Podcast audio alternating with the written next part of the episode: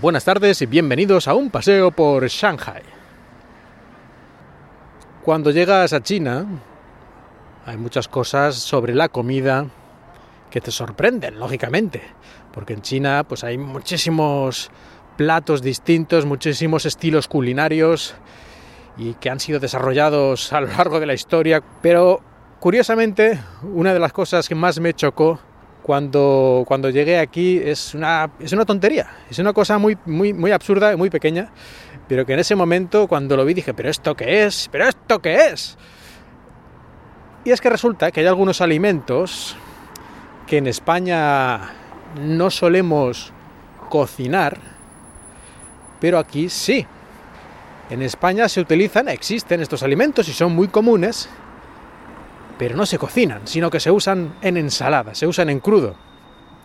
En cambio en China, aunque también se pueden usar en una ensalada, digamos que es muy habitual que los cocinen en una sopa, en unos fideos o, incluso cosas eh, más rebuscadas.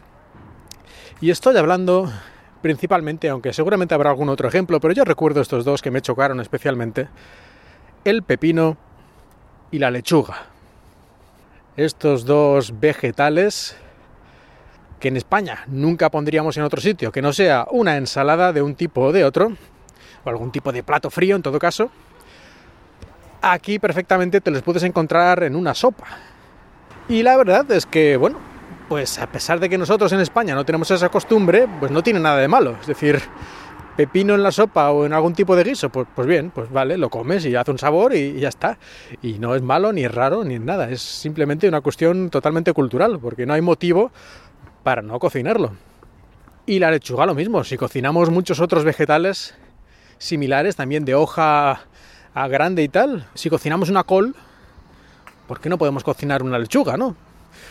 Y aquí he visto lechugas cocinadas hasta a la plancha. Que dirás, ¿esto cómo es posible? Pues la verdad me parece un poco raro porque la lechuga es 99,9% agua y aquello queda como mm, poca cosa.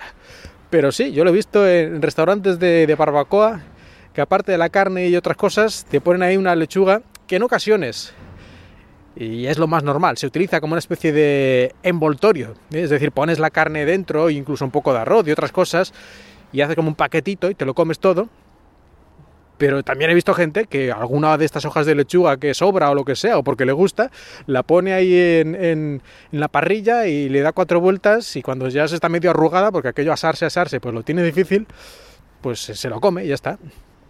Así que como veis, todo esto es nada más que costumbres culinarias distintas y aunque nos parezca raro, pues realmente no tiene nada de raro. Y eso es todo. Muchas gracias por escuchar y espero que hayáis disfrutado de este paseo por Shanghai.